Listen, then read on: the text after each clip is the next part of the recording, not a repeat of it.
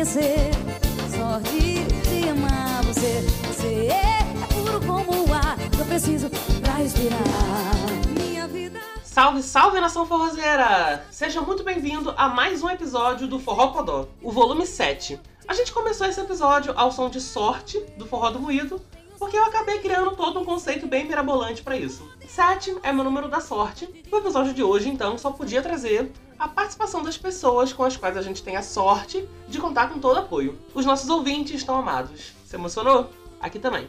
É a estreia do nosso Forró Podó Responde. Depois da vinheta, vocês vão conferir algumas perguntinhas bem capciosas e até um pouco difíceis dessas pessoas que são a principal razão desse projeto estar indo pra frente. E fica até o final, porque nos últimos segundinhos eu vou revelar uma novidade incrível. Tem coisa boa por aí, hein? Roda!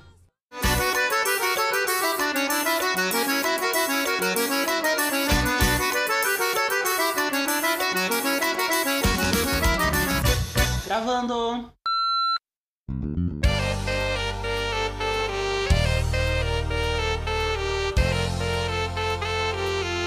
Bom, já tem um tempinho que a gente quer fazer um episódio com esse formato, porque a gente sempre recebe muitas perguntas a cada episódio, seja com dúvidas, curiosidades, ou até mesmo sobre as preferências desse locutor que vos fala sobre forró. Nos últimos dias, a gente abriu uma caixinha de perguntas no Instagram e pedimos que os nossos ouvintes soltassem o verbo e a voz.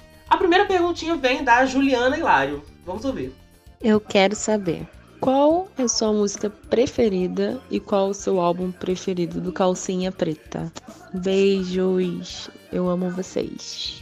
A gente também te ama muito, Ju. Beijo pra você. Então, eu vou responder sobre a minha música e meu álbum favoritos da Calcinha com uma única palavra: mágica. Pra mim, sem sombra de dúvidas, Mágica é a melhor música do Calcinha Preta, porque a composição é impecável, afinal, Christian Lima, né? Não seria diferente. A construção do arranjo também imprime muita qualidade pra mim. A atmosfera de mistério que se cria no meio da música, um conceito muito bom pro título, né? Pra mim, realmente, o ápice da qualidade do Calcinha Preta é a música Mágica, tanto da parte da letra quanto do arranjo, e até mesmo da performance ao vivo no DVD, que é uma coisa lindíssima. O meu álbum favorito da Calcinha também é Mágica, mas é o volume 13, o ao vivo em Belém do Pará. Eu sempre tendo a preferir os álbuns ao vivo, e eu acho que a seleção de repertório desse álbum é incrível, e a energia do público também deu um excelente coro de fundo pro trabalho. Mas pra indicar uma coisa mais do lado B, uma música menos óbvia, eu gosto muito de Só Não Diga Bye Bye, do volume 20.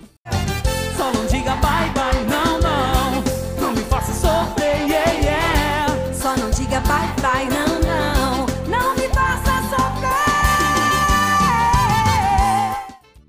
Agora é o Bruno Cardoso. Vamos ver. Oi meninos, tudo bem?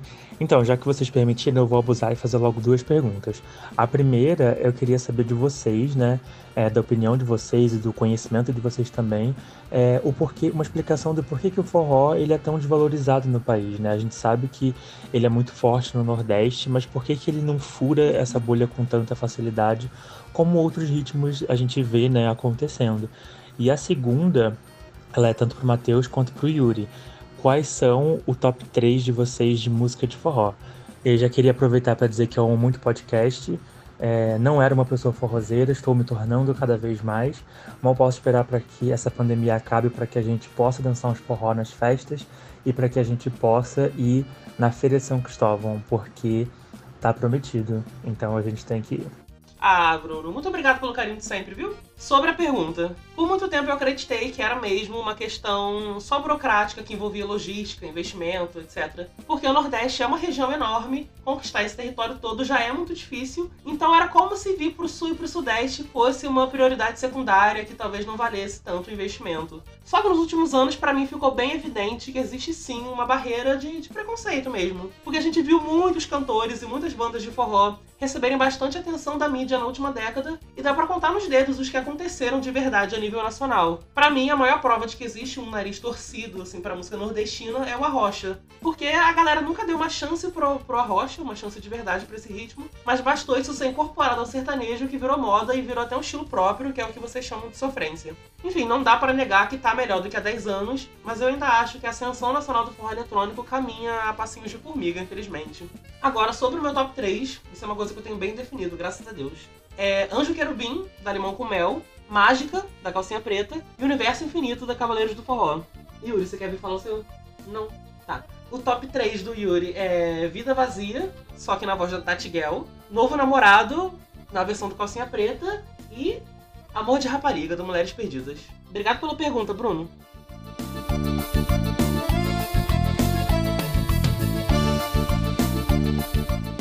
Próxima pessoa a fazer uma pergunta é o Carlos Vinícius e ele quer saber: Alguma vez o forró provocou impactos na política nacional? Se sim, como foi isso?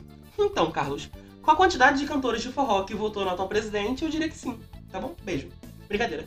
Então, é uma pergunta muito complexa que eu não sei te responder. Acho que eu precisaria de um estudo quase acadêmico para isso. Mas agora, a política e o impacto que ela teve nos cantores de forró, você vai descobrir em um dos nossos próximos episódios do mês que vem. Guarda aí. E a próxima pergunta vem da jornalista Karen Marilyn, ou Marilyn pros íntimos. Vamos ver. Você acredita na teoria de que a música Baby Doll do Calcinha Preta seja sobre um romance lésbico? Quais as evidências mais fortes que comprovam essa teoria? Ou não? Então, Karen, eu acho uma fanfic bem criativa, mas que no fundo não tem o menor fundamento. Na própria letra eu não consigo ver assim, nenhuma evidência de que ela esteja cantando sobre um romance lésbico. O que aconteceu é que no Twitter pegaram um vídeo da Paulinha, durante a primeira live do Calcinha Preta, fazendo uma brincadeira sobre sair do armário antes de cantar música. Só que ela sempre fez esse tipo de brincadeira antes de cantar Baby Doll, porque a faixa de fato é a favorita do público LGBT especialmente dos gays que acompanham a calcinha preta. Então, assim, espontaneamente a música meio que virou um hino LGBT no forró e sempre rendeu muitas homenagens e muitos discursos favoráveis pela comunidade por parte da Paulinha. Inclusive, ela sempre chama gays, travestis, drag queens, enfim, todas as tribos no palco para cantar Baby Doll com ela. Essa é de fato a única relação entre Baby Doll e a comunidade LGBT, pelo menos ao meu ver. Aliás, gente, representatividade LGBT é um assunto que se fala muito pouco, aliás, quase nada no meio do forró. Há 16 anos, então, quando a música foi lançada, a discussão praticamente não existia. A maior prova disso é que dois anos depois de Baby Doll, a Calcinha Preta lançou uma música com uma frase escancaradamente homofóbica, que, enfim, eu não vou nem falar o título porque essa coisa não se perpetua, né? Mas muito obrigado pela pergunta, viu, Karen? Beijo. E agora é a vez da Jéssica Monteiro. Fala com a gente, Jéssica. Ai, socorro, eu amei. Eu tenho curiosidade em saber qual é o seu forró preferido. Na verdade, são muitas perguntas, mas eu queria saber qual o seu forró preferido da vida e o que você, tipo assim, não gosta. Muito obrigada pela pergunta, Jéssica. Um beijo para você, meu amor. Mas assim, não consigo me decidir qual é a minha música favorita de forró. Então vou te responder com aquele mesmo top 3 que eu tinha falado com o Bruno ali em cima. Que já foi muito difícil conseguir construir, conseguir chegar nesse consenso de qual eram as, as três melhores, as três que eu mais gostava. Então não consigo passar disso, desculpa. Mas agora, a música que eu não consigo ouvir de jeito nenhum, olha, eu juro que eu tentei pensar em outra coisa, mas não me veio nada na cabeça pior do que Money Money, uma versão que a Calcinha Preta fez de Price Tag da Jessie J. E eu não vou descer nenhum comentário, eu vou deixar vocês mesmos ouvirem e formularem a própria opinião. Solta aí. Saí, eu que já fui louca por você.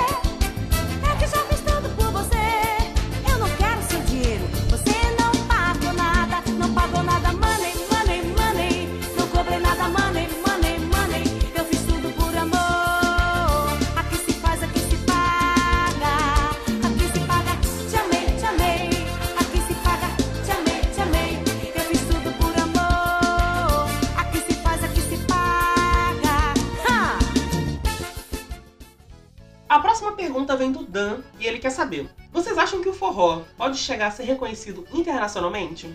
Olha, Dan, eu acho que sim. Eu acho que é um gênero com muito potencial para fazer bastante sucesso no verão europeu, como foi o caso da lambada e do sertanejo no começo da década, Essa Eu Te Pego, com Tcherere Tchê. Mas eu também acho que as mesmas questões que eu apontei na pergunta do Bruno são uma barreira aqui, porque eu acho que o foco tem que ser difundir esse movimento no Brasil todo primeiro. Por exemplo, vocês sabiam que tem bandas e cantores muito famosos do forró que nunca se apresentaram nem em todos os estados do Nordeste ainda? Então, acho que antes de pensar nessa exportação, a gente precisa de uma difusão nacional ainda mais efetiva. Mas a gente não pode deixar de reverenciar as bandas que já fizeram grandes excursões lá fora, como por exemplo o Mastruz com Leite, que foi a primeira banda de forró a cantar nos Estados Unidos, a Calcinha Preta, que já se apresentou até em países do continente africano, Aviões do Forró, que lotou casas muito importantes da Europa. Enfim, a gente já tem uma galera muito boa ali plantando a sementinha do forró lá fora, mas ainda acho que é um passo muito, muito grande a ser dado. E a gente precisa primeiro pensar aqui dentro. Muito obrigado pela pergunta, Dan.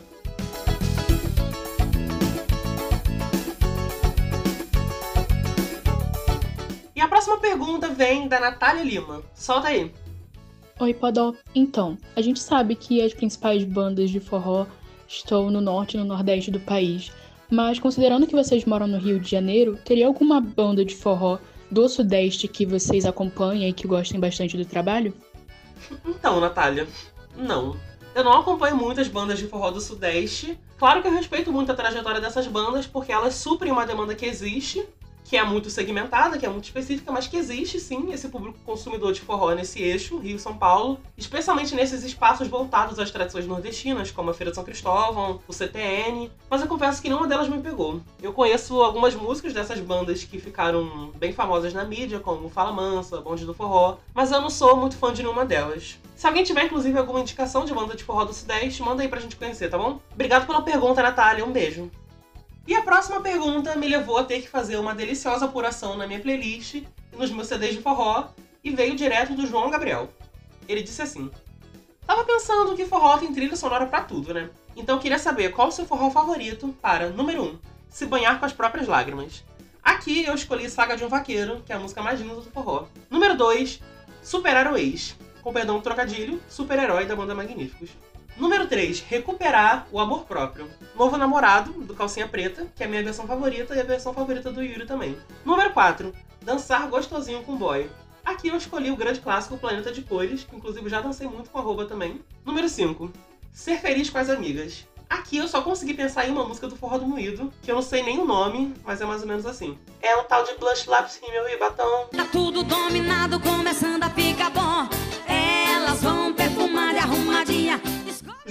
Exigente também pediu, abre aspas. E se você pudesse montar um forró, um forró palusa com 10 atrações, qual seria o seu line-up? Para fazer isso de uma forma bem verossímil, eu consultei o meu Last FM e esse line-up vai ter os 10 artistas de forró que eu mais ouvi esse ano para ser justo, né? Então, nesse caso, o Festival Forró Podó contaria com Calcinha Preta, Valquíria Santos, Cavaleiros do Forró, Márcia Felipe, Tati Guel, Banda Magníficos, Mastruz com Leite, Aviões do Forró, aí como Aviões não existe mais, eu escolheria Solange, porque eu sempre prefiro as cantoras femininas, Monique Pessoa e Limão com Mel. E aí, compraria ingresso pro nosso festival? É um tal de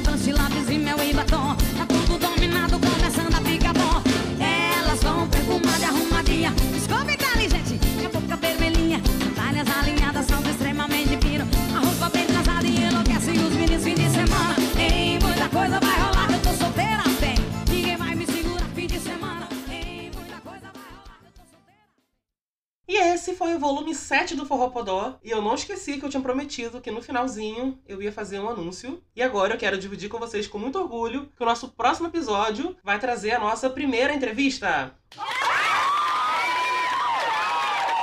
Forró Podó receberá orgulhosamente uma das cantoras mais importantes do forró eletrônico, uma das pioneiras, alguém cuja história se confunde com a história do forró. Por essas e outras razões, falta coragem para falar quem é essa estrela, mas aos pouquinhos a gente vai revelar quem é lá no nosso Instagram, arroba forrópodó. Fica ligadinho, viu? Achou que a gente ia entregar tudo de uma vez, né? Não. Agora eu vou deixar vocês aleatoriamente com um clássico do forró das antigas, para a gente voltar da capital do sol. O Forró Podó contou com roteiro e locução de Matheus Queiroz e direção e edição de Yuri Souza. A gente volta em breve, amigo forrozeiro. E não volta sozinho não, hein?